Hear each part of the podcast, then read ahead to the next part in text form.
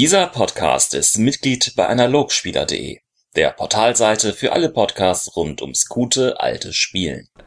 Herzlich willkommen, Florentin Will. Und Philipp Hauptmann. ah, zur Sorry, 66. Folge. Zur 6, ich glaube, zur 66. Folge ist es durchaus legitim, dass du reinredest. Und noch dazu weiß ich die Zahl. Ich weiß die Zahl der Folge. Das bedeutet alleine schon, dass es was Besonderes heute wird.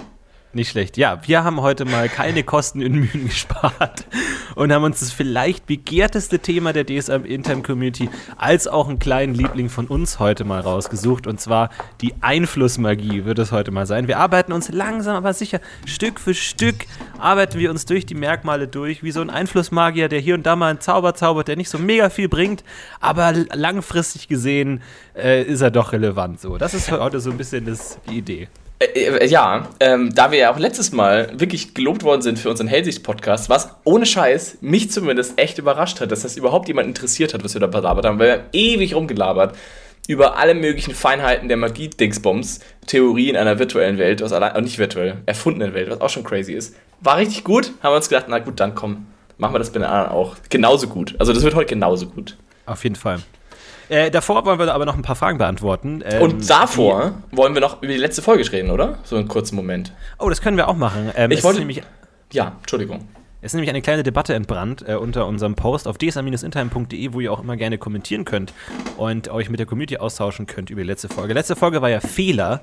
Eine etwas unkonventionelle Folge. Wir haben mal ein bisschen über so ein bisschen Rollenspieltheorie und unsere Rollenspielideen gesprochen und haben über inkonsequentes ähm, Charakterspiel könnte man es nennen oder eben Fehler machen gesprochen. Und da hat äh, unter anderem Ackerknecht äh, fleißig kommentiert und ähm, da hat er geschrieben unter anderem, dass er die Folge folgendermaßen interpretiert hat oder unsere Ideen folgendermaßen interpretiert hat. Er hat geschrieben, der Vorschlag hört sich wie die leicht verzweifelte Bitte eines Spielleiters an seine Spieler an, doch bitte das Charakterspiel in plotrelevanten Situationen zurückzufahren und der Handlung den Vorzug zu geben. Interessanter Kommentar und ich persönlich habe nicht den Hauch einer Ahnung, wie er auf diese Idee kommt. Denn im Grunde haben wir das in keinster Weise gesagt. Und ähm, es ist total interessant, was, was die Leute so raushören aus den Sachen, die man so sagt und wie man sie eigentlich äh, sagen wollte. Denn eigentlich im Grunde, zumindest aus meiner Perspektive, war es genau das Gegenteil, dass man sozusagen immer nicht nur nach der, der strahlende Held in goldener Rüstung, der die Jungfrau rettet, ähm, irgendwie sein, sein, sein, äh, seine Rolle spielen soll, sondern eben auch mal fehlerhafte Sachen machen soll und eben auch mal inkonsequent spielen soll. Deswegen ganz interessant, wie das da angekommen ist. Wie, wie hast du das gesehen? Ja, genau so. Und deswegen dachte ich mir, sprechen wir das nochmal an, weil ich äh, das nochmal vielleicht nicht missverstanden sehen möchte. Oder zumindest, äh, noch, falls es jemand anders auffasst, nochmal einen neuen Hint geben. Also ja, genau, ich sehe es genau andersrum. Ich war auch echt überrascht, als ich das gelesen habe und dachte mir, aha, interessant. Ähm, sehe ich anders. ich möchte dir widersprechen, Aktknecht. Äh, aber ist ja auch egal. Also das wollte ich nochmal erwähnen. Die Grundidee war, ähm, unserer Seite zumindest, dass man äh, eben auch, auch gerade in plotrelevanten Situationen, das auch mal sich herausnimmt, Fehler zu machen, auch, sag ich mal, was den Charakter angeht, oder eben inkonsequent zu sein, in, auch in diesen Situationen. Das wollte ich noch mal, wollten wir nochmal, glaube ich, äh, kurz anschneiden. Aber trotzdem war es eine spannende Diskussion. Also ist ja echt nicht schlimm, wenn man das.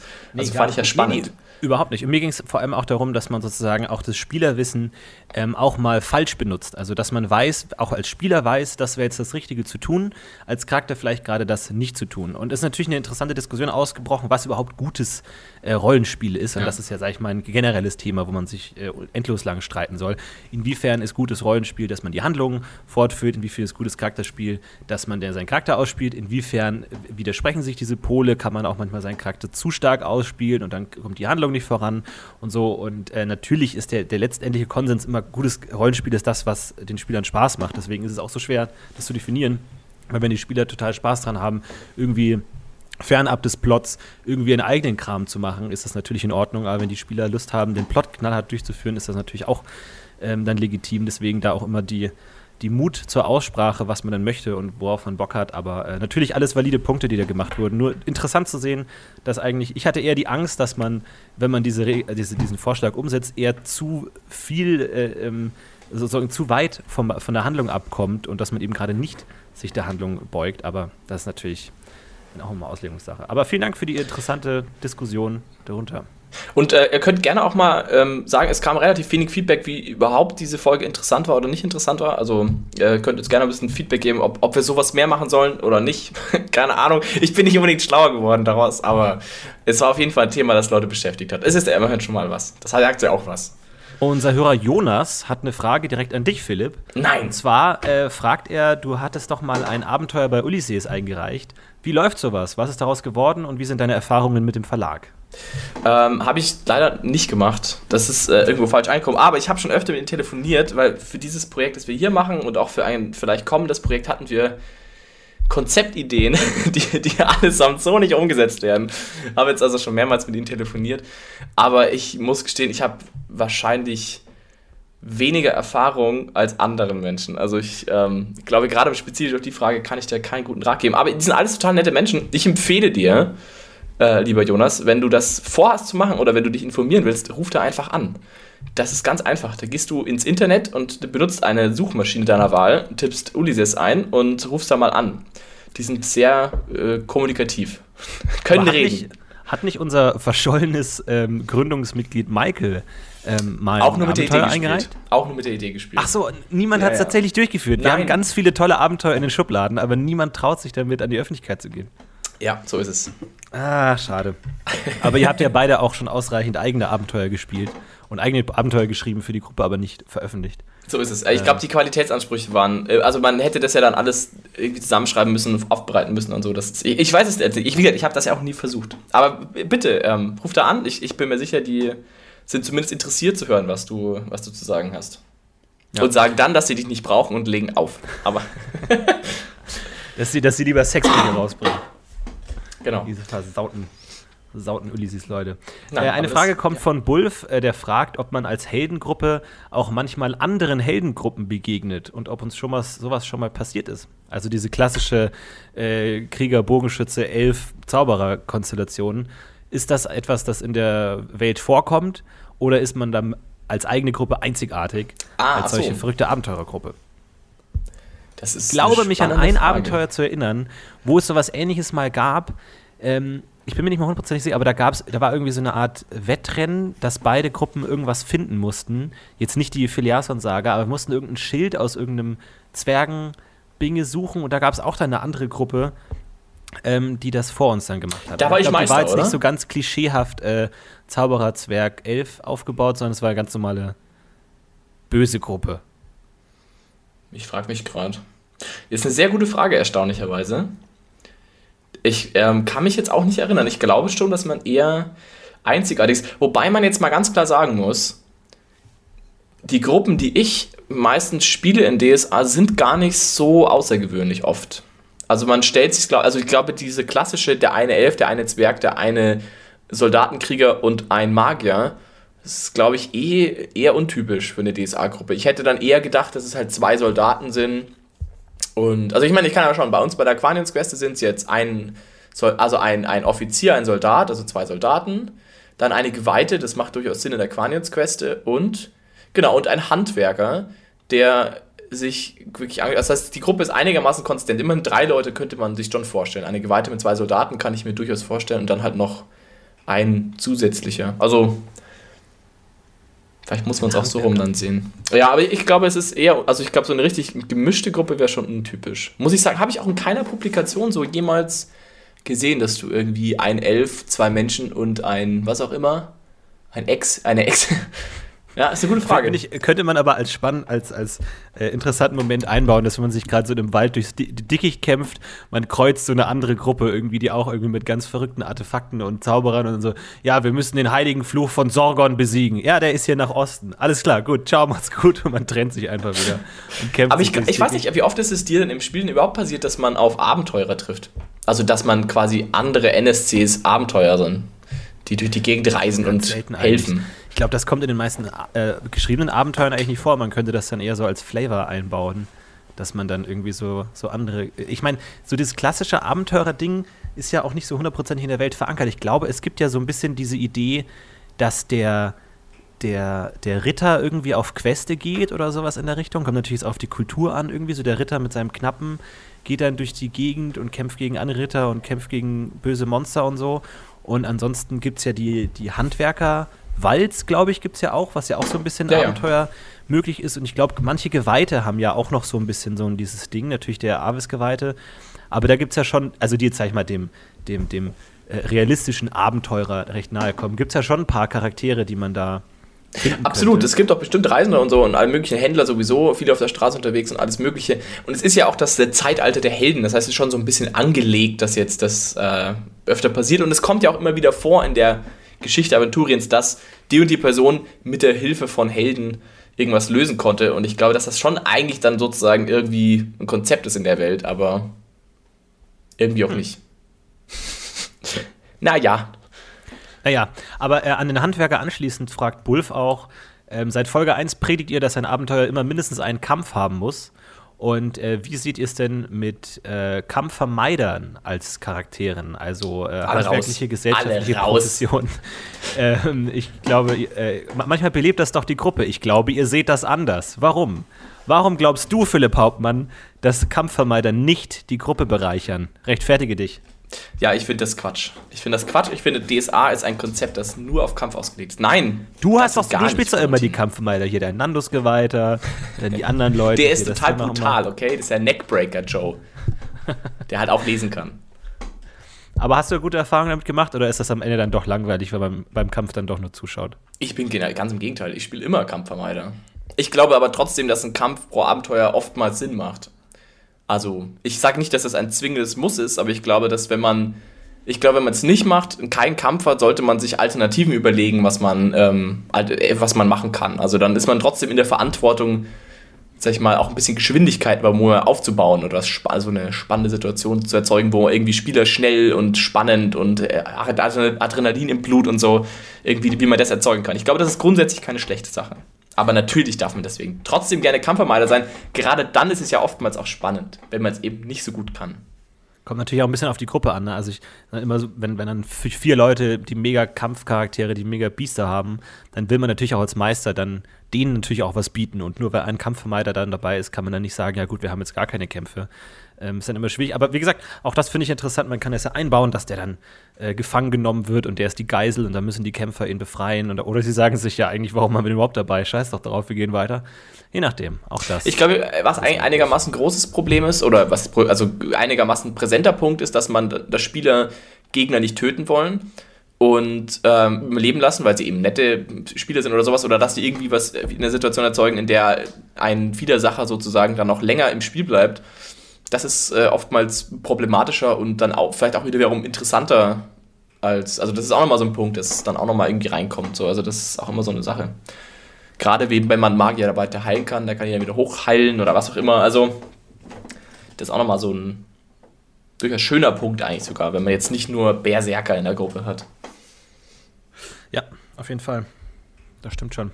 Ähm, Henning fragt uns nach unseren Erfahrungen zu unserer Remote-DSA-Spielart. Wir spielen ja zumindest in unserer Kampagnengruppe jetzt gerade, du hast ja gerade noch die Qualinsquest angesprochen und andere Gruppen, die du spielst. Wir spielen in unserer Borberat-Kampagnengruppe über äh, Skype und Internettelefonie. Was für Erfahrungen hast du da gerade als Meister gemacht? Ist das, ein, ist was, was anderes, äh, Skype zu meistern?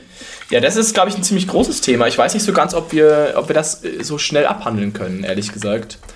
Ähm, aber ich kann ja mal kurz versuchen, es anzuschneiden. Also ich persönlich als Meister muss sagen, habe mich sehr gut damit anfreunden können und würde das sogar weiterempfehlen, erstaunlicherweise. Ich finde es sogar konkret für die, für die Borbara-Kampagne sogar besser als am Spieltisch spielen manchmal, weil man doch eine gewisse Freiheit gewinnt. Also ich glaube sowieso, dass ein Meister am Spieltisch nicht viel bringt. Also schon natürlich klar im, im, direkten Dialog ein bisschen, aber ich glaube, dass die Vorteile von Skype für den Meister gar nicht so schlecht sind, weil du hast die Möglichkeit, Einzelpersonen anzuschreiben, anzupingen, auch während Diskussionen laufen. Also während am Tisch eine Diskussion entbrannt ist, kannst du als Meister einzelne Personen adressieren, ohne dass die anderen das mitbekommen, weil ja jeder an seinem Rechner sitzt. Das ist eine ziemlich coole Sache.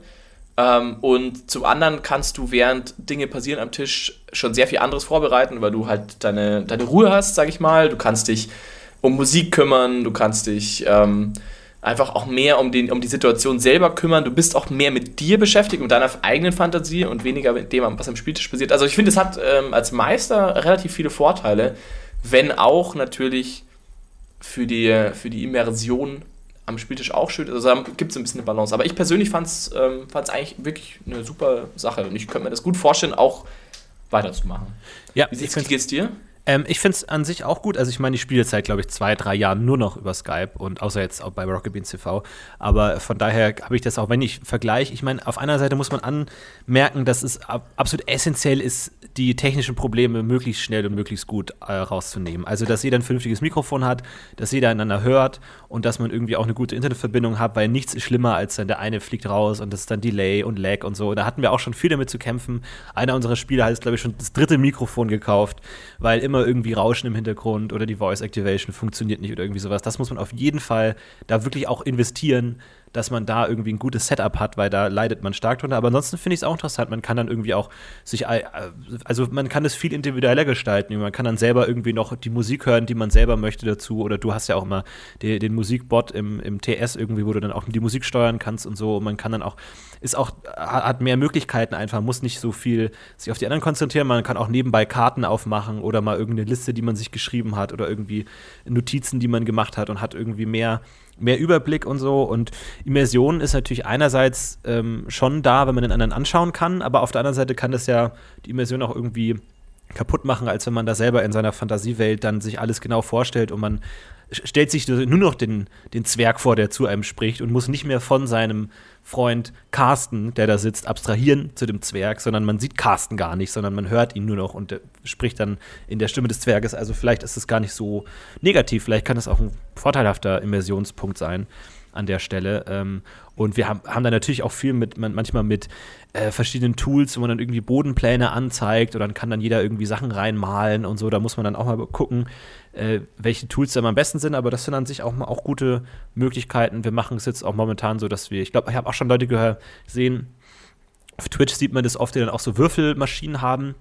Das machen ja. wir nicht bei uns, würfelt jeder für sich irgendwie. Ich glaube, wir versuchen das alles auch so ein bisschen zu reduzieren, dass es nicht zu krass ist an Tools. Aber ansonsten, glaube ich, habe ich da jetzt auch keine so schlechte Erfahrung gemacht. Und tatsächlich dieses untereinander Schreiben kann, ist tatsächlich ganz geil irgendwie, dass man äh, auch wirklich anderen Leuten Sachen zuschreiben kann, irgendwie jetzt Handlungen, die der andere nicht mitkriegen soll oder andere Handlungen, die man jetzt nicht unbedingt aussprechen möchte, irgendwie wie so, ja, ich bin jetzt genervt oder so, kann man ja auch manchmal einfach nur den anderen schreiben, während der Meister irgendwie weiterredet oder so, dass man so Hintergrundwissen oder irgendwie sowas in der Richtung, ähm, dass der andere das dann wahrnehmen kann, was man am Spieltisch vielleicht spielen würde oder im Endeffekt überhaupt gar nicht stattfinden ja. würde. Von daher eigentlich gute Sachen und man muss aber auch dazu sagen, bei uns ist es so, dass wir, dass alle getrennt sind, also dass wir nur Einzelgruppen haben. Bulf beschreibt hier eine, nee, äh, Henning äh, von Henning kommt die Frage. Henning beschreibt eine Situation, dass er alleine extern ist und der Rest der Gruppe zusammen. Ja, glaube, das habe hab ich auch schon gemacht. Und mhm. das würde ich eher nicht empfehlen. Das ist, glaube ich, auch schwierig. Bei uns ist es so, dass ähm, jeder hat sein eigenes Zimmer, jeder hat seinen eigenen Rechner, jeder hat sein eigenes Mikrofon. Und dann, glaube ich, ist es auch gut. Aber wenn wirklich die ganze Gruppe zusammensitzt und einer extern ähm, das ist dann schon nervig. Ich glaube, du hast da auch mal irgendwie Erfahrung gemacht bei, bei Shadowrun, wenn dann ja, der eine der Hacker ist und der ist extern. Ich glaube, das passt dann wieder super. So. war aber trotzdem anstrengend. Also ich habe es, da war ich eben, ich war der Hacker und da hat es durchaus gepasst, dass ich eben quasi nur über, über halt Telefonie sozusagen überhaupt in Kontakt trete. Das hat also vom Fluff her gepasst, war aber dann am Spieltisch trotzdem störend. Also, mhm. weil du eben dann äh, halt, du kriegst viel weniger mit, weil ja am Tisch sehr viel verwirrender geredet wird und das, die, das Mikrofon, da brauchst du schon echt ein gutes Mikrofon, um das einigermaßen gut aufzufangen. Ähm, und dann hast du im schlimmsten Fall auch noch Latenz und dann Ding, und wenn du was sagst, hören die anderen dich wieder super spät erst, weil du ja über so komische Lautsprecher kommst und so. Und das ist alles irr. Und es gibt dann halt schon relativ viel Redebedarf. Das darf man ja nicht vergessen. Du sagst ja alles, was du tust. Alle Dinge, die du äh, tust, besprichst du. Ähm, und das ist halt schon auch ein wichtiger, ist halt echt wie deswegen Setup, was du gesagt hast, ist deswegen auch wichtig, damit es einigermaßen gut funktioniert. Ich meine, in unserem Fall, wir haben gute Mikrofone, warum nur? Ähm, da passt es einigermaßen. Aber ich denke, das ist für alle dann echt wichtig, denke ich auch. Ja. Ja. So, die allerletzte Frage, dann fangen wir an, äh, kommt von nochmal Bulf und der schreibt, äh, welche Hausregeln wir benutzen. Benutzen wir viele Hausregeln? Tja, das ist eine gute Frage. Wir spielen, vier, wir spielen DSA 4.1 noch. Ist das eine Hausregel mittlerweile? Oh, das kann sein. Aber relativ wenig, glaube ich. Ne? Also nee, doch, doch, doch, doch, doch. Keiner, ja, ja. zum Beispiel gar keine Ausdauer. Gut, aber, aber wer spielt schon mit Ausdauer, ey? Komm, kein Mensch spielt Ausdauer. Ja, aber es ist, ich weiß, es ist schwer, das zu sagen, weil wir ja nicht unbedingt bewusst Hausregeln spielen. Also oftmals auch, weil wir nicht nochmal nachschauen. Du meinst, wir spielen einfach falsche Regeln? Ich glaube, wir spielen einfach Was falsche Regeln. nah an Hausregeln ist. Ich glaube, das Ähm, kommt schon auch vor. Äh, wir haben ein paar Sachen mal hier und da bei Magie gehausregelt. Also der Paralysis zum Beispiel wurde bei uns verändert, was wir übrigens beim letzten Mal falsch gemacht haben. Ne? Ja, ich habe viel später erst aufgefallen. Ja, ja. Also beim letzten Mal heißt beim letzten Mal spielen. Ja, ja, beim letzten Mal spielen, ja. Wir haben ein Ähm, bisschen runtergebufft. Der ist jetzt im 5.5er auch ein bisschen gebufft, aber da haben wir ein bisschen rumgebastelt. Ich habe auch ähm, zum Thema Pferde zum Beispiel verhausregelt, weil ich persönlich diese Pferderegeln im 4.1 katastrophal finde, wo du so Pferdeattacken und so errechnest und die sind immer doppelt, haben die den Pferdeattacke-Wert mit eingerechnet, was bedeutet, du kommst im besten Fall auf, keine Ahnung, einen Wert von 13, was als guter Soldat immer konkret heißt, dass du nie mit deinem Pferd angreifst. Äh, da haben wir ein bisschen rumgebastelt, damit das irgendwie wirklich ein Bonus ist. Also, dass das ein Pferd quasi ungefähr so gut ist wie eine zweite Waffe oder ein Schild. Also einfach ne Bonus bringt. Und so Sachen. Da haben wir schon ein bisschen was gemacht. Aber es ist äh, schwer zu überblicken. Ich, mir fallen auch nur die Dinge ein, die wir einigermaßen, vor einigermaßen kurzer Zeit entschieden haben. Ja, aber soweit ich weiß, haben wir gar nicht so viel. Also es ist dann oft auch mal, dass es dann eher spontan man sagt, okay, nee, das ist. Das ist Ich glaube, wir halten uns, ich glaube, wir halten uns vor, oder zumindest ich halte mir vor als Meister, dann einfach auch Dinge einfach zu über, überquatschen. Also wenn ich irgendwas jetzt im Moment quatschig finde, dann sage ich einfach nein. Das ist jetzt anders. Das kommt jetzt auch nicht so oft vor, aber ich glaube, das kommt mal vor. Ja. Ja, aber ansonsten nicht viel. Vielleicht äh, setzen wir uns damit nochmal auseinander. Es ist immer schwer, irgendwie die festzustellen, wenn man schon lange damit spielt. Irgendwie dann fällt einem das nicht mehr so auf. Äh, Einzige, was mir jetzt eingefällt, ist der konkrete Paralysis, wo äh, Philipp die Dauer schlag, äh, äh, stark gekürzt hat. Äh, dass das nicht mehr irgendwie eine Stunde verzaubert ist, sondern irgendwie nur noch ein paar Aktionen. Dafür ist es auch billiger, weil das dann schon krass ist, wenn man einen äh, Charakter stark, komplett aus dem Kampf rausnehmen kann, für mehr oder weniger den gesamten Kampf und immer. Ähm, aber da, äh, wie zum Beispiel beim Somni Gravis, wo man das auch kann. Was für, was für ein Merkmal hat eigentlich Somni Gravis, Philipp? Äh, ich glaube, Schlaf. Schlaf, stimmt. Äh, Somni Gravis hat Einfluss und darum soll es gehen um Einflussmagie. Wir- Ja, äh, ja, ich hoffe, das war jetzt 20 Minuten Input. Nicht schlecht. Nicht schlecht. Können wir, ich glaube, vielleicht müssen wir mal wieder Hörerfragenfolgen machen. Vielleicht Ja, wenn ihr Fragen machen. habt, immer gerne rausballern. Überhaupt kein Problem. Wir beantworten alles gerne. Ähm, wir, wir, wir bauen da auf euren Einfluss. Dun, dun. Ja, ihr könnt das auf Facebook machen, auf unserer wundervollen Facebook-Page, die heißt DSA in Time Podcast. Oder auf DSA in Time. DSA minus in Time? DS, D, eins von beiden. Seid es dsa-intime.de. DSA in Time. Wehe, ihr klaut uns dsa-intime.de. Und ihr könnt, ähm, ihr könnt auch uns eine E-Mail schreiben an DSA in Time, diesmal zusammen, at Google Mail, gmail.com. Wir freuen uns. Wir fragen uns wirklich, warum wir nicht so oft Fragen bekommen. Wer weiß, wo die alle hingehen. Ja, Ich schicke äh, einfach irgendwann das. Äh, äh, Die schauen aber, schicken an DSA-Internet Google Mail. Oder so. Einfluss, das langweilige Merkmal. Meine Frage an dich, Philipp. Ah, überhaupt nicht. Finde ich, äh, find ich gar nicht. Aber ist, ich, also sagen wir mal so, ich glaube, also mein, also, so, Themenwechsel, ich muss mich mal ganz kurz umstrukturieren. Ich setze mich noch mal kurz anders hin. Ich trinke noch mal einen Schluck, damit wir das Thema einigermaßen gut wechseln. Jetzt geht's ja los. Ziehst die Jacke aus.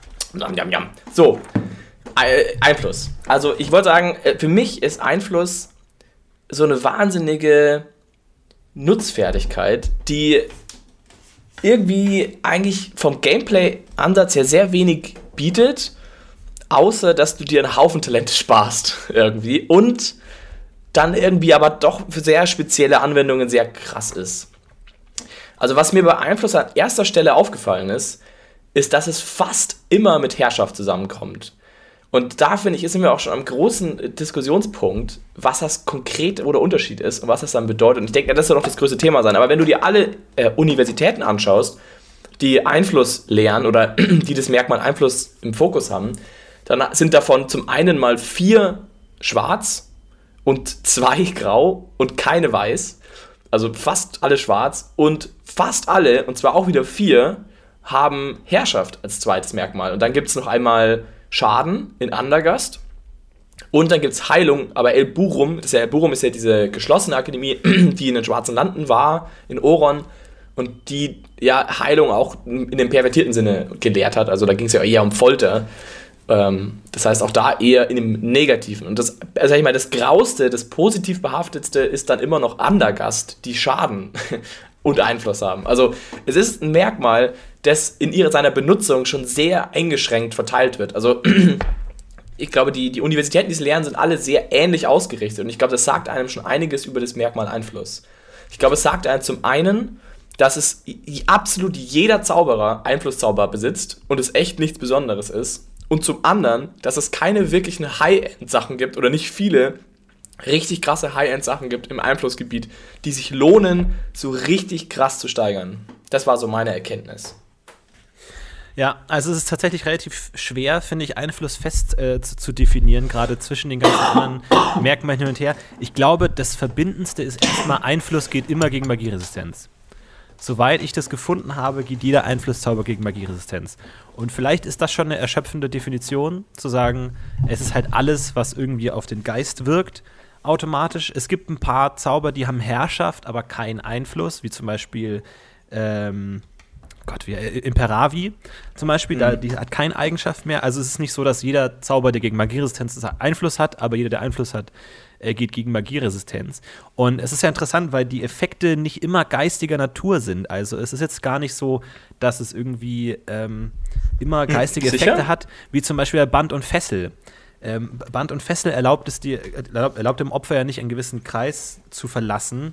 Ähm, es ist auch nicht klar definiert, ob das jetzt ein geistiger Einfluss ist oder was da genau wirkt. Ich meine, letzten Endes ist es dann das schon, wahrscheinlich, aber ich sag mal, es hat jetzt nicht, es, es hat keinen psychologischen Effekt in dem Sinne, also in erster Instanz nicht, ähm, dann nur in zweiter Instanz. Also, wo du jetzt sagen kannst, keine Ahnung, ein Fortifex erzaubert eine starre Wand, wo du nicht durchlaufen kannst. Das ist deine Psyche völlig unbehandelt. Nicht gegen Magieresistenz und Band und Fessel hat einen ähnlichen Effekt, aber da ist es dann sozusagen ein, ein psychisch, psychischer Effekt. Es geht im Grunde eigentlich schon immer gegen die Psyche. Ich sage nur, dass die Effekte jetzt nicht auf den ersten Blick ähm, als solche definiert werden können. Weil es hat zum Beispiel auch denselben Effekt wie ein Zauber, der überhaupt nicht gegen die Psyche geht, wie zum Beispiel der Fortifex. Also Band und Fessel kann man einen Bereich nicht verlassen. Von daher gibt es wahnsinnig viele ähm, Einflusszauber, Einflusseigenschaften mit den meisten Zaubern, 38, äh, glaube ich. Und, aber ähm, ist es wirklich die meisten? Hast es? Aber sind die meisten, auf jeden Fall. Äh, soweit ah. ich weiß, die, danach kommt Eigenschaft mit 35. Und Eigenschaft ist auch so ein. Alter, was hast du gemacht die letzten Tage?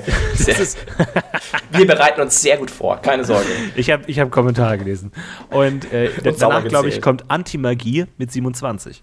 Nice. Und ähm, ja, also Einfluss hat wahnsinnig viele Zauber, deswegen ist es erstmal recht schwer, die alle ähm, so komplett zu besprechen, weil es wahnsinnig viele sind, aber erstmal dieser Einfluss gegen. Aber die sind alle sehr ähnlich, finde ich. Also äh, Einflusszauber kann man sehr gut runterbrechen. Aber jetzt nochmal ganz kurz zur Differenzierung, was ist ein Einflusszauber? Wie ich mir das Ganze erklärt habe, war, gerade im Vergleich zur Herrschaft, ist Einfluss sind alle psychischen Effekte, die noch aus dem, aus dem Individuum herauskommen. Das heißt, der Zauber sorgt dafür, dass gewisse Emotionen oder gewisse, sag ich mal, psychische Effekte verstärkt werden, die aber schon bereits in der Person angelegt sind. Das bedeutet, wenn also jetzt eine Person absolut un, also nicht die Möglichkeit hat, Angst zu spüren, weil das einfach nicht geht, es, es gibt quasi keine Angst in dieser Person, gibt es nicht, kann der Einflusszauber keine Angst hervorrufen. Herrschaft hingegen kommt aus dem Zauberer heraus. Bei Herrschaft ist es so, dass der Zauberer von sich aus vorgibt, was der andere spüren soll. Sprich, da könnte der, der pflanzt sozusagen der Zauberer dem Opfer was ein. Einfluss nicht. Ich glaube, so würde ich es differenzieren. Also sozusagen die, die Verstärkung von Effekten, die in der Psyche des Opfers schon ver veranlagt sind. Wie zum Beispiel der böse Blick, der auch nur den Mutwert halbiert, also sozusagen auf Grundlage der psychischen Verfassung des Opfers ähm, arbeitet und dann eventuell einen Effekt hervorruft oder nicht. Ich habe einen Zauber gerade gefunden, der nicht gegen Magieresistenz wirkt. Harmlose Gestalt ähm, wirkt sich auf, nur auf den Zauberer aus und nicht gegen Magieresistenz. Ja. Also nicht, nicht alle, aber ich glaube, der absolute Großteil ähm, tut es. Aber ich finde, es ist eine, eine gute Definition, ähm, war das mit der sozusagen Veranlagung des Opfers in irgendeiner Weise gearbeitet wird. Ähm, ja, also, also man kann es man aber schon auf jeden Fall so in Gruppen brechen. Also es gibt die Zauber, die ähm, Leute in irgendeiner Art und Weise Angst verursachen oder, oder Schrecken verursachen. Ja, da gibt es einen ganzen Haufen, böser Blick und Horiphobus und auch irgendwie eigene Ängste und sowas. Entschuldigung. Also grundsätzlich so von, von, der Konzeptionalität her immer irgendwas, was du den anderen dazu verleitet, sag ich mal, wegzulaufen. Auch Kusch gegen Tiere ist ja auch so ein bisschen so. Äh, oder Albgestalt, also alles mögliche. Dann gibt es die Zauber, die da wieder dagegen schwellen, Ängste lindern und so, also die dann quasi da direkt dann dagegen stehen. Aber das ist so die eine große Gruppe. Und dann gibt es ähm, die Gruppe irgendwie, die aktiv, also sowas wie Bambaladin, die anderen irgendwie was Bestimmtes machen. Gibt es eigentlich mehr? Da muss ich fast mal schauen. genau. Also die aktiv eine Sache machen. Also beim Paladin, eine, bei einer Person ein Gefühl sozusagen verstärken. Also beim Paladin macht halt Liebe, Dingsbums, dann gibt es halt diese Juckreiz-Sachen von den Schelmen ganz viel, auch so ganz konkrete Sachen. Und dann wirkt es ein bisschen auf mich so, dass gäbe es dann eben noch, also noch dieses Zaubernahrung, also immer so eine, ein Gefühl, so Hunger, weg, irgendwie. Und dann äh, Jucken, da. Also du kannst immer so gewisse Sachen halt ganz spezifisch ansprechen und dann gibt es eben diese, diese passiven ähm, Ich fall nicht auf Zauber oder sowas eben. Dieses harmlose Gestalt eben oder dieses Ignorantia oder sowas, das dann quasi dich irgendwie anders in der Gesellschaft, also so wahrnehmbar macht irgendwie. Aber also das sind so, glaube ich, so die, die Gruppe. Also das ist quasi ganz spezifisch ein paar, ein groß, größerer Block, der mit Angst arbeitet. Dann hast du einen ganz großen Block, wo du sehr spezifische Sachen machen kannst. Immer einzelne, die auch sehr spezielle Anwendungen fast schon irgendwie voraussetzen. Und dann gibt es eben diese passiven. So ungefähr habe ich es jetzt für mich aufgebrochen, aber es stimmt auch nicht ganz, aber es, damit kann man so ein bisschen verstehen. Ja, man könnte so ein bisschen vielleicht sagen, es, sind, es ist im Grunde psychologische Magie. Magie, die in irgendeiner Weise psychologisch führt. Ähm, natürlich auch nicht hundertprozentig. Man kann dann immer gucken, inwiefern ist jetzt ein Juckreiz psychologisch, inwiefern ist ein Geblendetsein von dem Blitz, ich finde, psychologisch. Aber es hat zumindest irgendwas mit der, mit, der, mit dem geistigen Wahrnehmungs-, Denk- und Fühlapparat eines Lebewesens zu tun. Und es gibt ja auch oft Effekte, die das, den ähnlichen Effekt haben, aber, also wo, wir Ignoranz ja, man fällt nicht auf gegen den anderen Zauber, wo man einfach unsichtbar wird, wo es dann auf einer rein physikalisch-sinnlichen äh, Ebene funktioniert, ähm, hat man hier natürlich den Effekt, du fällst halt einfach nicht auf. Es ist ein psychologischer Effekt, dass du einfach nicht mehr wahrgenommen wirst. Das heißt, es hat immer irgendwas mit anderen Lebewesen und Organismen zu tun. Ähm, jetzt in starker Abgrenzung natürlich zu Objektmagie, äh, wo das natürlich dann überhaupt nicht überschneidet. Ähm, oder zu Schadensmagie, wo in irgendeiner Weise der Körper vernichtet wird, sozusagen, geht es hier eigentlich eher dann nur um psychologische Effekte. Aber umso spannender finde ich, dass es dazu eigentlich keine sag ich mal, herkömmliche Anwendung wirklich gibt. Weil ich stelle mir halt vor, wenn du die Möglichkeit hast, eben mit den Emotionen von Menschen so zu arbeiten und ja auch sehr subtil zu arbeiten an manchen Stellen. Also es gibt natürlich die Zauber, die sehr krass, äh, sag ich mal, in eine Richtung schlagen, aber dass man eben dieses Subtile ähm, eher weniger sieht. Und das hätte ja einen wahnsinnigen medizinischen Wert, denke ich mir. Also, dass man da nicht irgendwie irgendwas, sag ich mal, gerade in DSA, wo man den Zauber für allen Scheiß hat, überrascht mich fast, dass es den nicht nochmal mehr gibt, um eben, sagen wir mal, also es gibt ja dieses engste Lindern, das ja schon so ein bisschen Heilkunde-Geist ist, so ein bisschen, aber dass man da nicht noch mehr Möglichkeiten hat, ähm, gewisse Aspekte einer Person zu verändern, dass man sagt, er wird jetzt einfach nur wütender oder er wird ähm, ängstlicher oder sowas, dass du solche, sag ich mal, sehr kleinen Konnotationen hast, dass du ganz spezifische Gefühle hervorrufen kannst, also sowas, finde ich eigentlich erstaunlich. Hätte ich fast erwartet. Man hat natürlich dann halt auch immer mit dem Reversalis noch die Möglichkeit, das Ganze umzukehren. Ähm, also, zum, also ist es halt einerseits so der, der psychische Effekt, andererseits ist es halt auch so ein klassischer Debuff-Buff. Zauberer, so wenn man mal an so klassischen Rollenspielelementen wirkt. Also gerade dieses ähm, Plumbumbarum, Reversalis Plumbumbarum, irgendwie die Gruppe buffen, die Gegner schwächen, Blitz dich finden, die Gegner schwächen, so Debuffs verteilen, irgendwie dann jetzt vor Angst erstarren lassen. Das sind so diese ganz klassischen Support-Utility-Zauber, die man dann auch irgendwie im Kampf sehr gut einsetzen kann. Ich finde Blitz zum Beispiel ein unglaublich starker Zauber, den ich jedem empfehlen würde, weil Einflussmagie im Allgemeinen, nicht jeder, aber im Allgemeinen relativ günstig ist. Also du hast ja gesagt, subtiler Effekt irgendwie, man kann jetzt jemanden nicht vernichten dadurch, aber es ist dadurch ganz sinnvoll, weil es ist tatsächlich recht billig und jeder Magier braucht immer billige Zauber, weil man hat nicht immer so viel ASP und wenn man viel machen möchte, viel zaubern möchte, ist das auch super. Und oft ist ja auch irgendwie drei Blitze auf drei Gegner gezaubert vielleicht hilfreicher als einen einfach jetzt umzuballern mit einem Unifaxius. Von daher ist das eigentlich ganz fein. Und ich habe den Blitz auch erst viel zu spät erkannt, muss ich ganz ehrlich zugeben, und steigere den jetzt noch so nachträglich so ein bisschen hoch. Und ob ich ihn jemals einsetzen will, ist die Frage, weil auch da, sag ich mal, gamistisch gesehen, immer gegen die Magieresistenz zu ballern, ist halt auch hart. Ne? Also da kommt man, wenn er gerade als Einflussmagier aus der Akademie stolpert, glaube ich, kommt man da in der Regel nicht so weit, weil man jetzt nicht gerade irgendwie dann Vögel verzaubern will oder so, weil man eigentlich jeden Zauber einfach mal per se um 5, 6 runterstufen kann und dann hat man wirklich mickrige ZFWs, wo man nicht mehr so wahnsinnig viel machen kann. Naja, eher so drei, vier realistisch. Ja, je nachdem. Kommt drauf an.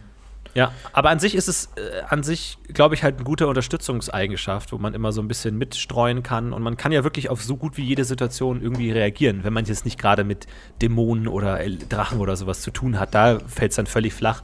Aber so, solange es mit Menschen zu tun hat. Aber kann man, kann man wirklich auf jede Situation reagieren? Ich finde nämlich eben gerade, dass die Einflusszauber doch sehr speziell immer sind. Also es ist, also es gibt einen großen Block Shaman-Zauber, die äh, einfach schlichtweg völlig außen vor sind, weil man, wenn man kein Shame spielt, die einfach auch nicht sprechen kann. Also das Shame-Rausch und bla bla bla, Shame mit Laune, Schabernack und so. Da gibt es einen ganzen Haufen, auch dieses Lachkrampf und Juckreiz und so. Das sind alles Shame-Zauber, die ähm, sind eh erstmal außen vor. Dann gibt es ein paar dämonische Zauber, Iribas Hand und so, die auch außen vor sind. Und die, und Herzschlag Ruhe und so, wo ich, also genau, wo, so, und jetzt, ähm, dann ein paar Hexenzauber sind dabei, wie eben harmlose Gestalt und Hexenknoten. Das heißt, du minimierst immer mehr. Am Ende bleiben relativ wenige Zauber über. Und davon ist dann die Anwendung, finde ich, relativ klar. Bambaladin, Blitz und böser Blick. Und alles andere ist, kann, kann man sich, glaube ich, freuen. Und Somnigravis, Entschuldigung, genau. Die vier, würde ich sagen, sind diejenigen, die man oft benutzt oder einigermaßen sinnvoll benutzt. Beim Rest, würde ich sagen, müsste man sich schon fast ein bisschen freuen, wenn man sie mal anwendet, wenden kann. Also, oder muss aktiv danach suchen. Also, es sind halt oft dann auch so Plotzauber, ne? Irgendwie sowas wie große Gier oder sowas. Ähm, das ist dann oft, das kann, glaube ich, in einem Plot super funktionieren, aber jetzt als rein im Kampf äh, gibt es eigentlich auch Sachen. Also ich glaube, man kann irgendwie auf viele Situationen gut reagieren, solange man mit Menschen zu tun hat.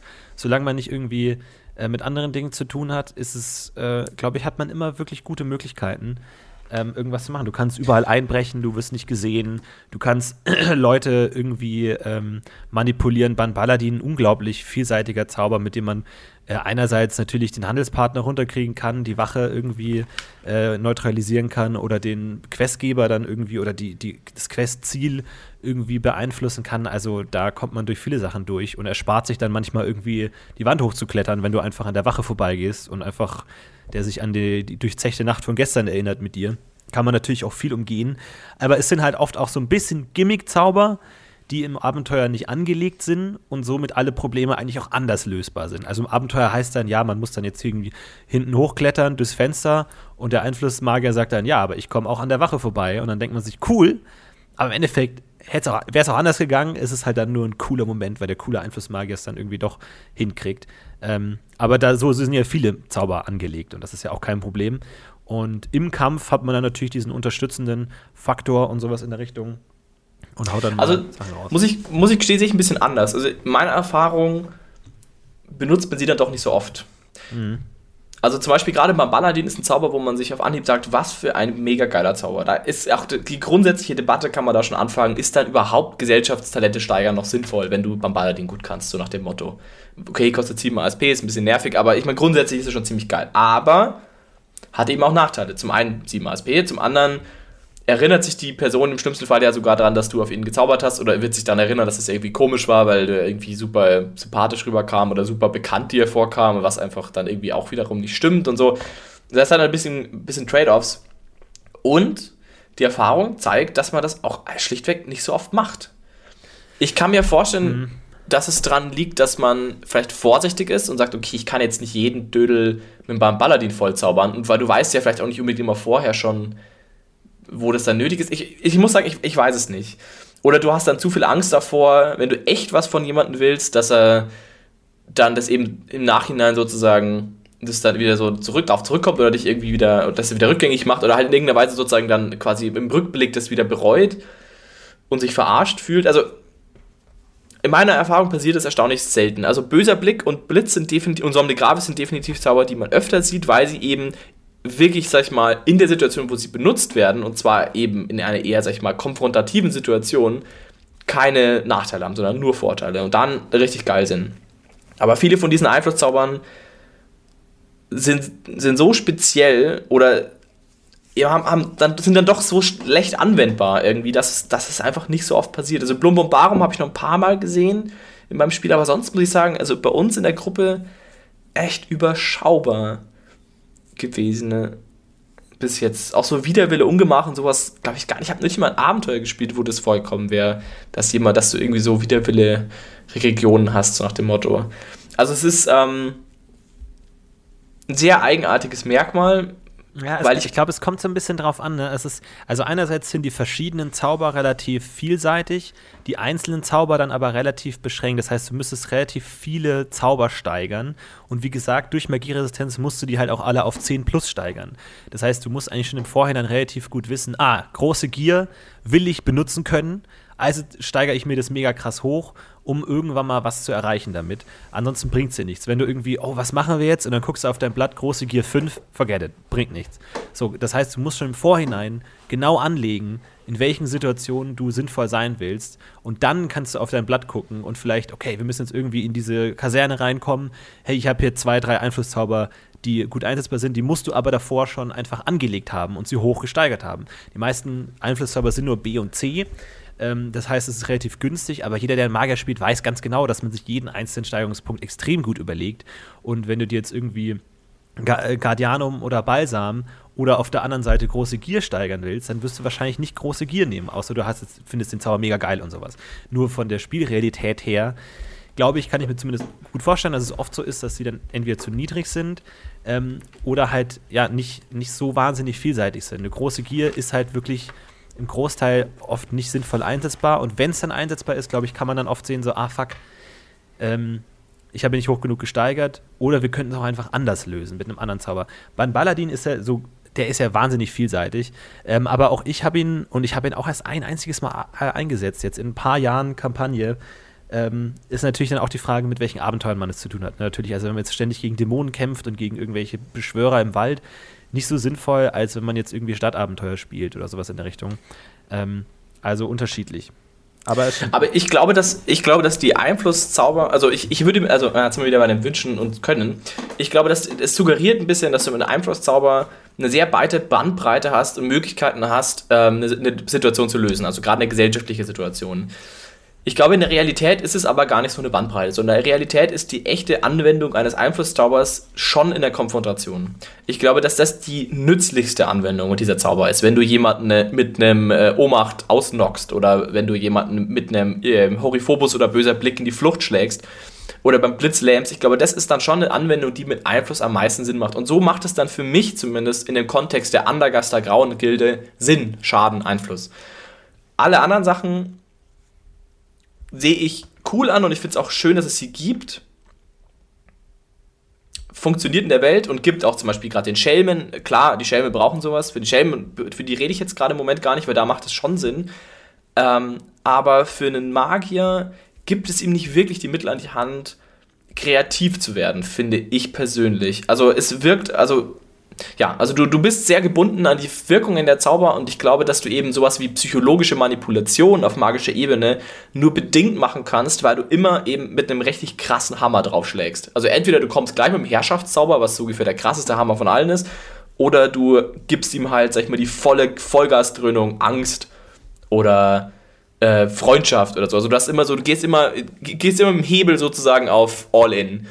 Ähm, interessant wäre meines Erachtens halt auch, wenn man die Möglichkeit hätte, ein bisschen feinfühliger zu agieren und dann gewisse Aspekte bei dem anderen einzusetzen. Zum Beispiel, wenn du, ähm, wenn du jemanden dazu bringen könntest, von Entfernung, also das auf eine gute Distanz zum Beispiel, mit einem Zauber irgendwie einen, die, die Dinge, die er jetzt tun wollte, zu vergessen. Zum Beispiel. Er sagt, er wollte jetzt gerade einkaufen gehen und du sorgst dafür, dass die nächsten 15 Minuten er schlichtweg gerade nicht mehr dran denken kann, was er jetzt eigentlich gerade machen wollte. Sowas in die Richtung. Das wären, glaube ich, so Sachen, die viel mehr im Abenteuergeschehen nochmal Möglichkeiten aufstemmen würden, Türen öffnen würden, um einfach eigene Ideen umzusetzen. Oder dass du sagst, ich kann bei der einen Person auf Distanz irgendwie oder mit im Gespräch irgendwie dafür sorgen, dass du eine, ein konkretes Gefühl ähm, irgendwie so leicht verstärkst oder sowas. Dass du zum Beispiel, wenn du dann auch zusätzlich gut reden kannst, vielleicht da irgendwie damit arbeiten kannst. Du nach dem, nach dem Motto Populist irgendwie, dass er mit magischen Mitteln seine populistische Art sozusagen unterstützt. So, solche Sachen, glaube ich, stelle ich mir hilfreich vor, so, so Mob-Control-mäßig. Aber ja, auch da Zunge vielleicht sowas in die Richtung. Ja, bestimmt schon. Aber halt eine Person. Aber das wäre halt, glaube ich, schon ganz cool, wenn du, wenn du da irgendwas machen könntest. Mit so ganz, mit, mit, so, mit so kleinen Sachen. Also auch nicht, also dass du eben gleich, keine Ahnung, gleich Angst, er läuft weg, sondern eben eher so, er ist ein bisschen verunsichert oder so. Er lässt sich beeindrucken von dir, dass du halt gewisse gesellschaftliche Aspekte von dir äh, Fähigkeiten so ein bisschen unterstützen könntest oder die von einem Begleiter von dir so ein bisschen mehr flexibel wärst, sag ich mal, auf einem kleineren Level, glaube ich, würde dem Ganzen noch gut tun. Gibt es leider nicht wirklich. Aber das würde mir noch ein bisschen fehlen. Also das ist eine Sache, die, die ich da eigentlich noch sehe. Und so wie es jetzt momentan ist, Schramm Einfluss halt schon sehr stark in, an der Herrschaft dran, weil du halt immer gleich all in gehst und ob du jetzt demjenigen super viel Angst einflößt, ob die jetzt aus der Person selber kommt oder mit einem äh, mit einem Herrschaftszauber sozusagen du ihn zwingst wegzulaufen, ist eigentlich egal. Also es macht kaum Unterschied am Spieltisch, ob du jetzt jemanden irgendwie mit einem bösen Blick verzauberst oder einfach mit einem, mit einem Herrschaftszauber im Imperabi irgendwie zwingst wegzulaufen. Und ähm, das sehe ich so ein bisschen problematisch. Also es ist, ist fast Fassherrschaft für mich leider an vielen Stellen. Ja, ich meine, wir müssen natürlich auch dazu sagen, dass, glaube ich, keiner von uns einen reinen Einflussmage gespielt hat und viele Einflusszauber äh, gesteigert hat. Deswegen ist es schwer zu bewerten, wie oft man es dann tatsächlich einsetzt. Ich glaube, es hängt aber auch. Aber ich habe schon gespielt mit Leuten. Also doch, so, doch, ja. ich habe schon mit Leuten gespielt, die sehr viel flexibler waren. Und ich weiß, dass, ähm, also wie gesagt, es gibt sehr nützliche Einflusszauber eben, aber eben für konfrontative Situationen vor allem, habe ich das Gefühl. Und ähm, ich, ich, also ich habe auch gemerkt, dass selbst da die Nutzbarkeit von Einflusszaubern auch ein bisschen nochmal beschränkter sind. Also es ist, es ist sau nützlich in ganz speziellen Situationen, die oft vorkommen im Rollenspiel. Also ich möchte gar nicht sagen, dass es selten ist. Es kommt durchaus oft vor, aber die Flexibilität ist nicht da. Und wie gesagt, in der Regel ist es dann halt auch irgendwo anders lösbar. Ne? Es ist, glaube ich, wenige Fällen, wo man es wirklich jetzt ausschließlich das braucht, weil im Abenteuer müssen ja mehrere Möglichkeiten angegeben sein. Und ich glaube, es hängt auch so ein bisschen am, daran, wie die Gruppe selber spielt und gerade wie der Meister zum Beispiel auch sowas wie gesellschaftliche Talente fordert. Ich meine, der Ball und Baladin ist halt ein klassisches Beispiel für ein Zauber für, das könnte man halt auch anders machen. So, da kannst du auch einfach sagen, ja gut, ein guter Überredenwurf regelt es vielleicht auch. Da muss man halt dann schon gucken, wie macht man das jetzt? Du hast irgendwie, keine Ahnung, den Streuner mit einem guten Überreden Redenwert in der Gruppe und einen Einflussmagier mit einem Ban Baladin. Wie rechtfertigst du es, dass der eine ASP ausgibt und der andere nicht, aber der andere hat halt einen hohen gesellschaftlichen Wert, ist auch nicht komplett sinnlos. Der wieder andere hat vielleicht viel Geld und besticht die Wache einfach. So, wie, wie wirkt man das dann? Ist das genauso viel wert wie der so und so Wurf vom Ban Baladin, so, das ist dann immer schwer. So. Und da ist es, glaube ich, dann auch ähm, bei, in jeder Gruppe anders, wenn der Meister einfach sagt, ja, gesellschaftliche Länder sind bei mir nicht viel wert. So, du kannst vielleicht da irgendwie, keine Ahnung, deine Preis 10% runterhandeln, aber du kommst jetzt nicht an der Wache vorbei, nur weil du irgendwie 12 äh, ZFP auf äh, Überreden geschafft hast. Ist ja dann die Frage, ob dann, dann irgendwie der Ballen Baladin wieder stärker wird, wenn man dann nur, wenn man solche härteren Geschütze auffährt, dann weiterkommt. Von daher glaube ich, ist es auch großer Unterschied, aber ich glaube, jeder, jeder liest sich einen Einflusszauber durch und denkt sich, oh geil, da gibt es coole Situationen. Die Frage ist halt dann nur, wie oft es äh, tatsächlich vorkommt. Aber ähm, auch zum Beispiel bei den Kampfzaubern ähm, oder ganz kurz noch eine Sache zum Ban Baladin. Äh, man muss ja auch, glaube ich, viele Einflusszauber auch oft irgendwie aufladen, weil man kann sie ja in, in, der Regel nicht wirklich in dem Moment sprechen, sondern muss sie dann entweder im Stab äh, speichern oder woanders, je nach Repräsentation. Ich meine, ich weiß ehrlich gesagt gar nicht, wie es ist, wenn du deinem Opfer Ban Baladin ins Gesicht sagst, wenn du ihm die Formel ins Gesicht sagst, wie das aufgenommen wird. Also ich meine, es kommt natürlich dann ein bisschen auf die Magiekunde des Opfers an, ob der jetzt gerade checkt, okay, ich, ich wurde gerade verzaubert, wie nimmt er das wahr?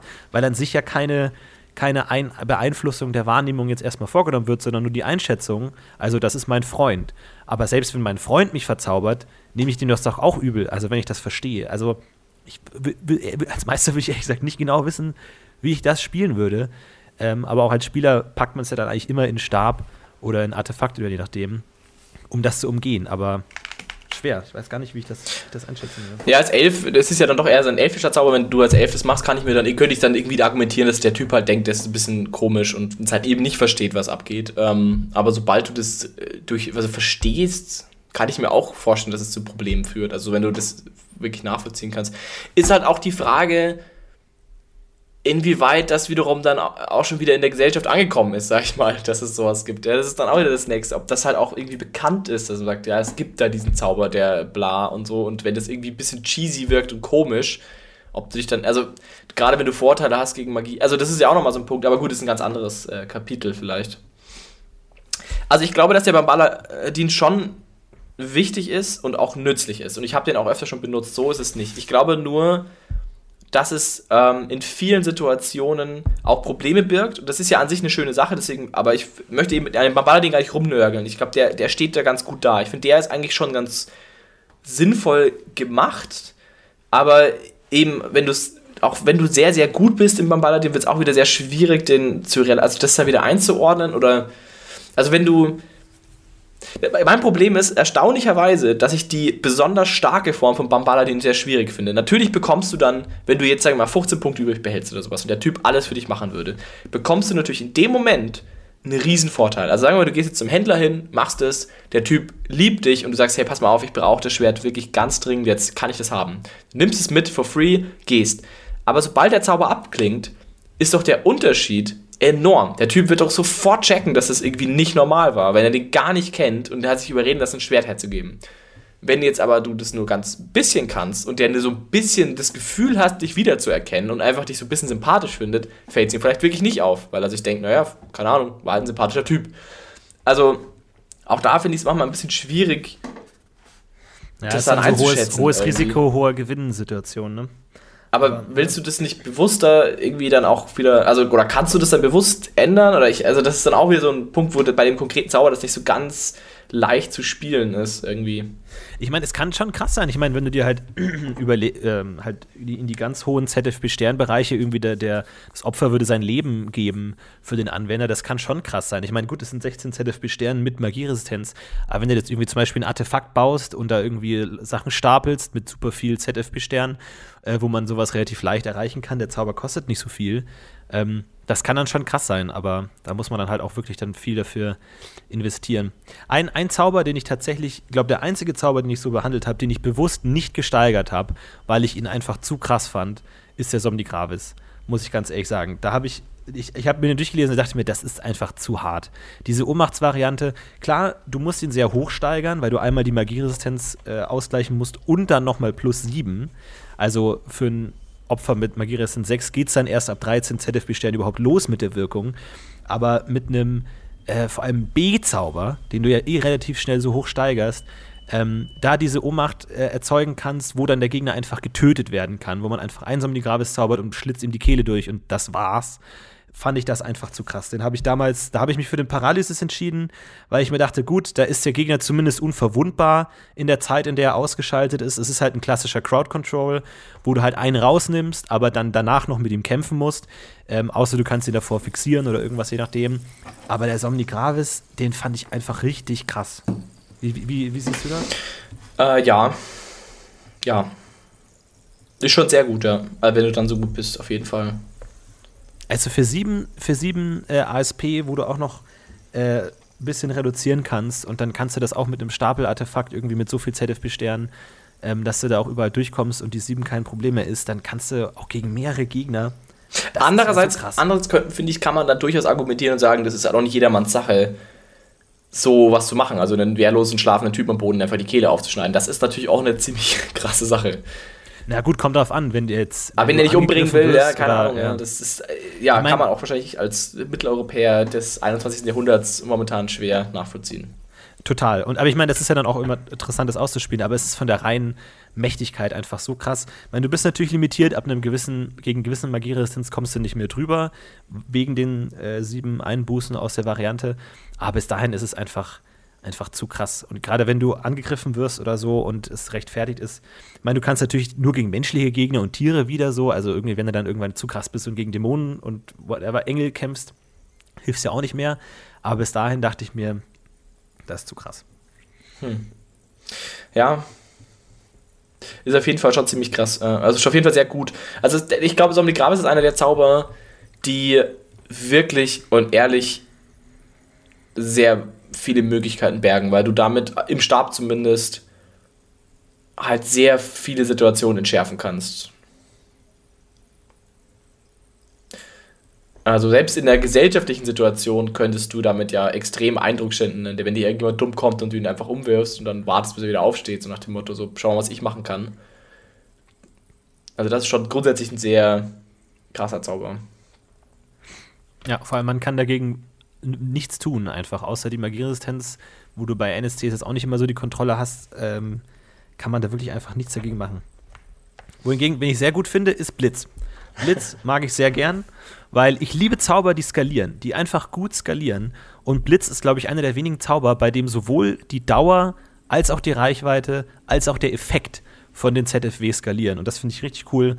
Dass du wirklich mit jedem Punkt, den du da steigerst, wird alles besser und alles ist cool. Und wenn du irgendwann an einem Punkt bist, wo du relativ verlässlich die Magieresistenz überwinden kannst, kannst du das auch gut machen. Und da finde ich auch die ASP-Kosten super. Äh, Habe ich noch nie eingesetzt, kein einziges Mal, weil ich ihn, wie gesagt, noch nicht hoch genug gesteigert hat. Aber ich finde die Idee total geil. Äh, wenn auch, glaube ich, nervig für den Meister, der ständig dann gucken muss, ja, jetzt hat er für drei Aktionen, hat er minus vier, minus fünf, schreibe ich jetzt rein. Dann in drei Aktionen muss ich dran denken, es wieder rauszustreichen und so, ist nervig. Damit kann man primär den Meister nerven. Aber das ist ja oft auch gut für den Spieler. Äh, müssen auf jeden Fall noch auf die ganzen Sachen eingehen, die nicht so magisch sind, sondern auch äh, also einfach andere Sachen, eben zum Beispiel die Shaman-Zauber. Muss ich sagen, da gibt es auch wenig zu meckern. Also die finde ich alle wundervoll, weil sie halt auch im Kontext des Schelmen Sinn machen. Dieser Lachkrampf und so und Juckreiz und sowas. Oder Zwingtanz ist doch auch, ne, der ist Herrschaft, oder? Oder was ist Zwingtanz? Ja. Zwingtanz ist Herrschaft, okay. Aber ähm, das sind Zauber, da, da gibt es nichts zu meckern. Also die, die brauchen wir auch nicht diskutieren, glaube ich. Das ist einfach eine feine Sache und passt ins Konzept. Und da finde ich, funktioniert es auch sehr gut, weil da hast, da kannst du diese konkrete Situation umsetzen. Also als Schelm kann ich mir sehr gut vorstellen, dass du auch in einem Abenteuer jemanden einfach mit Juckreiz belegst. Nicht, weil du dich den Plot damit vorantreiben willst, sondern weil du halt einfach das Spiel ein bisschen äh, generieren willst. Und das ist ja dann okay. Mhm. In dem, der Shell ist ja nicht darauf ausgelegt, in irgendeiner Weise irgendwo effizient zu sein. Von dem her alles cool, kein Problem. Ähm, finde ich super. Und ich finde auch die paar dämonischen Zauber wunderbar. Also da, auch da sehe ich jetzt kein Problem. Und die Hexensachen, diese Hexenknoten und sowas, finde ich als eine, und auch harmlose Gestalt, finde ich vor allem in einem NSC-Kontext nützlich. Auch harmlose Gestalt. Ich weiß, es wird auch manchmal gezaubert, ist auch bestimmt nützlich am Spieltisch. Aber ist, finde ich, vor allem eine mega coole NSC-Zauberei, mit der man sehr viele coole Sachen machen kann. Also auch da finde ich wunderbar und gibt es bestimmt auch noch mehr, da Seitenzungen und so. Das ist alles schon genauso cool, vielleicht sogar noch ein bisschen cooler. Seitenzungen ist fast sogar noch ein bisschen cooler als beim Balladin, finde ich. Aber mir fehlt ein bisschen, also für den, für den, für den standardmäßigen Einfluss Magie Zauberer muss ich sagen, fehlt mir ein bisschen die Flexibilität. Also ich finde, man ist wirklich solide und stark auf einer konfrontativen, äh, auf einer konfrontativen Seite, aber mir fehlt einfach so ein bisschen die Flexibilität, einfach mit der Psyche des Opfers ein bisschen zu spielen und ein bisschen mehr, auch sag ich mal, nuanciert Sachen machen zu können. Und nicht irgendwie immer mit, mit einem großen Hammer drauf zu hauen. Das ist so ein bisschen schwierig. Eben was der Shellming eigentlich kann. Ich finde, der Shell macht ja eigentlich vor, wie es gehen könnte, dass du eben, sag ich mal, nicht so schlimme Sachen machst, so Juckreiz, okay, du, der juckt, juckt halt, oder du fängst an zu lachen oder sowas. Das sind sehr zurückhaltende Zauber, die einfach irgendwie Spiel generieren und vielleicht eine Situation auf kreative Art und Weise lösen lassen,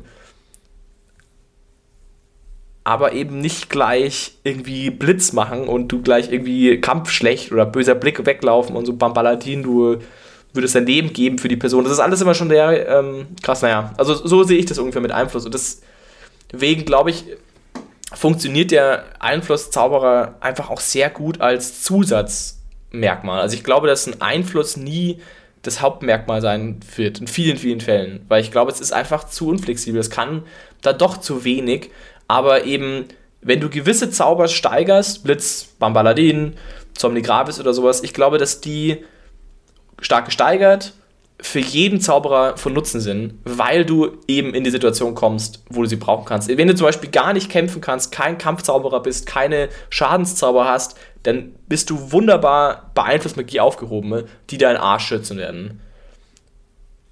Total. Ich finde es auch ein cooler Zusatz zu jetzt irgendeinem Spezialisten, wenn du sagst, du hast äh, jetzt keine Ahnung, ein äh, Elementarbeschwörer oder sowas, der dann irgendwie vielleicht nicht immer die ASP hat, um wahnsinnig die Schadenszauber rauszuballern, der dann immer gut unterstützen kann mit sowas. Gerade wenn man mehrere Magier in der Gruppe hat, glaube ich, kann man da super geile Synergien äh, finden mit, mit den unterstützenden äh, Einflusszaubern.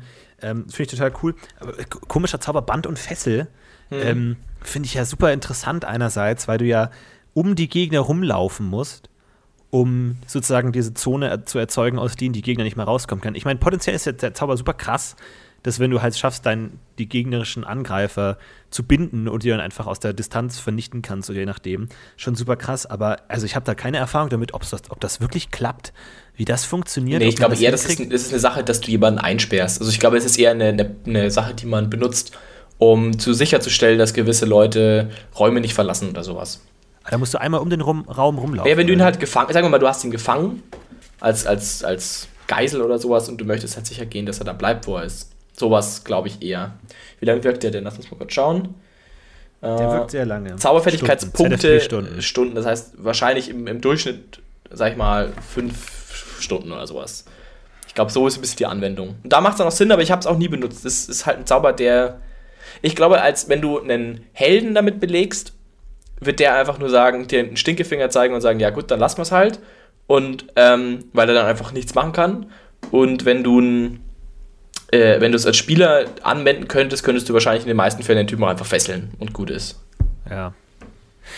An sich eine coole, coole Sache. Also ich finde das ja immer cool, dieses, man, man muss irgendwas gelingen und dann ist der Effekt hoch irgendwie. Könnte man jetzt zum Beispiel einbauen, dass wenn die Spieler mit, sich mit Magie auch auskennen, man irgendwie auf eine gegnerische Gruppe trifft und die Elfe rennt um die ganze Heldengruppe rumrum und man checkt, oh fuck, wenn die es schafft, um uns komplett einmal rumzulaufen, dann sind wir gefesselt und die müssen die dann davon abhalten oder sowas in der Richtung. Finde ich an sich cool. Ich Legolas! Bring Ja. him down! Ja, finde ich an sich eine coole Sache. Aber ansonsten, ach so, als. Ich, ich habe den jetzt echt als Kampfzauber gesehen, dass man dann irgendwie. Aber es stimmt schon, es ist einfach super schwer einzusetzen. Ich meine, Zauberdauer ist extrem lang. Du kannst auch die, du kannst die Wirkung ja. Radius. Du kannst, Hallo? Du kannst auch ähm, mit Mut das dann auch abschütteln und durchbrechen. Das macht die Sache noch mal bescheuerter, ehrlich gesagt, weil dann ist Fesseln wirklich einfach besser. wenn du wenn du es mit einer Mutprobe einfach verhindern kannst. Und auch da 9 ASP finde ich schon auch echt krass pro Opfer. Ich meine, kannst du ja nicht. Ist ein Somni Gravis nicht auch besser? Der, der dauert wahrscheinlich nicht so lange, ne? Aber je nachdem. Also wenn du ihn einfach schlafen legst. Ja, Ja, okay. es kommt darauf an, er jetzt irgendwie. Also es wirkt auf mich jetzt eben auch eher, eher nicht nach einem Zauber, den man oft benutzt. Aber vielleicht hat den ja einer von unseren Hörern mal benutzt. Das wäre ja mal interessant. Äh, in welchem Kontext? Aber ich kann mir auch vorstellen, dass das eher selten vorkommt. Naja, Somni Gravis hat nur ZFB-Stern durch zwei Stunden. Aber ist dafür sehr verlässlich und dauert nicht so lang. Ja, es ist, Somni glaube ich, Gravis ist einfach der beste Zauber der Welt. Hast du das nicht schon zu anderen Zaubern gesagt? Nein, Somni Gravis ist der beste Zauber der Welt. Oh, der, unsere Geisel soll den Raum nicht verlassen. Zip, eingeschlafen. Aber die schläft Einmal dir nur hab ein, ich- wenn sie, also wenn du, wenn sie es weiß, dass sie verzaubert wird, glaube ich, kannst du dich ja, egal, wurscht. Nee, wirklich? Ich glaube schon, du kannst es, du musst schon irgendwie einigermaßen bereit dafür sein, noch schlafen zu gehen. Naja, auch mit Ohnmacht, meine ich. Ja, dann ist ja nur Immer kurz. schön Ohnmacht. Ja, dann ist er nur Dann ist kurz. es verkürzt. Ach, ja, ja, Ohnmacht ist nur ein paar Aktionen, aber immer noch ziemlich gut. Da musst du halt davor Ban Balladin sagen und dann so, hey, hast du nicht Lust, dich schlafen zu legen? dann Somni Gravis. Also man kann ja auch Kombos machen mit Einflusszauber. Ja. Ist ja alles möglich. Ein bisschen wie Drogen. Ja, ein bisschen wie Drogen. Ist völlig richtig. Kombinieren funktioniert Philipp. immer gut. Plumbumbarum, ja, komm. Macht man das? Ist das, ist das sinnvoll? Reversales Wenn man Plumbumbarum, absolut kannst du nicht, denn wenn man keinen? Blitz kann, ist Blumblumbaum ganz cool. Also ich habe auch schon Blumblumbaum gezaubert, aber ich, ähm, diese minus, äh, minus 2, 3, 4, keine Ahnung was, ist. Ah, fühlt sich einfach auch nicht so gut an am Spieltisch. Ist wahrscheinlich rein regeltechnisch schon ziemlich nice, aber ja, macht man dann irgendwie doch weniger. Ist recht günstig, ne? Ich meine, richtig geil ist halt, wenn du einen hohen Blitzwert hast, weil bei Blitz reduzierte die Initiative durch den Zauber Fertigkeitswert. Das heißt, egal Ja. wie gut du würfelst, du wirst immer gleich gut die Initiative senken. Und wenn du gut genug bist, die Initiative eines Typen auf Null zu senken, dann hast du halt, das ist natürlich schon ziemlich nice. Und das hat der Blitz nochmal on top zum Blumumbaum. Dafür sind die restlichen Punkte nicht so krass, aber das ist schon ziemlich, ziemlich cool. Blitz ist der beste Zauber der Welt. Habe ich schon oft gesagt. Ich meine, es ist halt ein bisschen fies, so, weil wir jetzt in der Kampagne so weit sind, dass wir wahrscheinlich nur noch gegen Dämonen und irgendwelche abgefahrenen Ogerwesen klar. kämpfen. Ich finde es aber schön, was Sodass ihr so erwartet. Das finde ich, das was macht mir am meisten Freude, zu hören, wa- was ihr wirklich erwartet, was passiert. Aber jetzt Ja, kommen die jetzt- Rattenkriege, jetzt kommen die Rattenkriege, nur noch Rattenmenschen. Ja, wer weiß, ob Blitz dagegen hilft. Dann kommen die Maulwurfmenschen, die überhaupt keine Augen haben, und dann komme ich mit Blitz auch nicht mehr weiter. Die, Maul, die sehen ja nichts. Die Blitz, Blitz auf Maulmenschen funktioniert überhaupt nicht. Die sehen überhaupt nichts. Ja, so Kannst du auch das. einfach in Dunkelheit zaubern. Sieht da auch nichts. Kommen wir bald zur Umweltmagie. Dann, dann Ja, geht's da, können wir, da müssen wir noch ein bisschen drum diskutieren. Über Krasseste. Merkmal der Welt. Bester Zauber der Welt, Dunkelheit, ne? Ja. Na gut. Ich denke, wir haben es abgehandelt. Das war eine sehr emotionale besprochen. Folge. Das war eine sehr unemotionale Folge zum Thema Einfluss. Aber ich denke trotzdem, dass es, äh, es ist ein sehr unemotionales äh, Merkmal, glaube ich. Naja, es ist halt so ein bisschen so die solide Sache, ne? Es ist nicht so Wegbauen. flashy, man kann jetzt keine Dämonen beschwören, man kann keine Djinne beschwören, man macht jetzt nicht einen großen Feuerball. Man ist halt so ein bisschen hier und da, aber ich glaube, auch hier und da kann der Einflussmagier glänzen, wenn er die richtigen Abenteuer spielt und coole Sachen machen kann und NSCs manipulieren kann, kann das schon gut funktionieren. Ich glaube, also, äh, mein- also mein äh, großer Undergaster äh, Kollegenmagier, ein guter Mitspieler von mir, der hat einen Undergaster gebaut und der hat das ziemlich power, also ziemlich effizient ausgelegt auf eine Konfrontation. Also der Magier war ziemlich perfektioniert auf Konfrontationen aller Art, nicht magischer Natur. Und dem seine Lösung war, also Schadensmagie natürlich komplett rauszulassen, ist ja klar, ist ja totaler Quatsch. Also Einflussmagie, und zwar eben Samne Gravis und sowas, war ganz groß, Zauberspeicher natürlich. Und dann an zweiter Stelle erstaunlicherweise Telekinese. Das waren seine zwei Möglichkeiten, weil du da auch einigermaßen gut durch Guardiani äh, durchkommst. Zumindest wenn du jetzt keine ähm, Spezial- Guardianums zauberst, also keine Schilde gegen Magie. Und dann ist das eine ziemlich effiziente Möglichkeit, in den Kampf einzugreifen oder in eine Konfrontation. Aber, wie gesagt, ist halt dann wirklich nur auf eine Konfrontation ausgelegt. Oder relativ eingeschränkt, sage ich mal zumindest. und wie muss man sich jetzt vorstellen, er macht dann Somni Gravis, dann liegt der Gegner da und man hebt dann noch sein Schwert hoch. Nein, nein, nein. Also der hatte, es gibt ja die Zauberwerkstatt ähm, und der hat dann, ähm, da gibt es diese Motorikos-Variante, äh, kann man ja mal mit Telekinese äh, machen, aber die Motorikos-Variante Schlaghieb, irgendwas mit telekinetischer Hieb, ich kann mal schauen, wie die heißt. Ähm, und da hat die einfach verdoppelt, also quasi doppelten Schaden und doppelte ASP-Kosten einfach dasselbe Ding und dann kannst du argumentieren, dass du jemand, dass du den Schlag, du kannst nämlich eh schon Schläge damit parieren und dann äh, zahlst du auch gar nicht so viel ASP. Dann kannst du quasi mit deinem Zauber allerlei Schläge parieren und Leute schubsen und sowas, was ziemlich gut ist. Weil wenn du Magier zum Beispiel schubst, während sie zaubern, das ist ziemlich cool. Auf Distanz. Und so Sachen.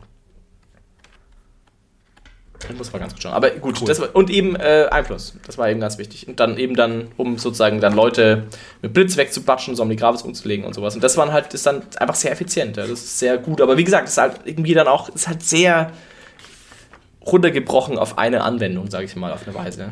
Und es ist halt auch alles relativ, ich würde mal sagen, Low-Fantasy-mäßig. Also wenn man diese Art von Abenteuer spielt, Detektivabenteuer, irgendwie Stadtabenteuer, dann ist es, glaube ich, alles ganz cool. Nur sobald es dann irgendwie gegen Elementare und Dämonen geht, dann hast du halt Einfluss halt überhaupt gar keine Chance mehr. So, das bringt ja alles gar nichts mehr.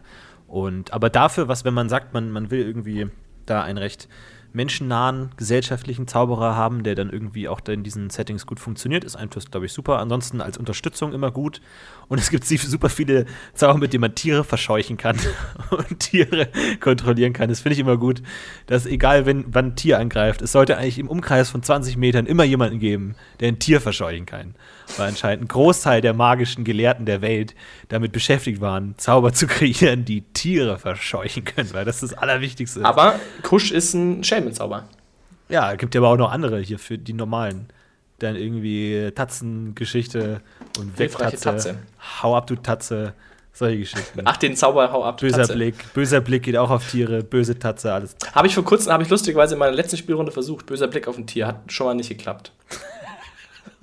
Lag aber mir. Nicht mal ein Tier nimmt dich ernst. Nicht mal ein Hase nimmt dich ernst. Das ist, das ist natürlich schon ein Problem.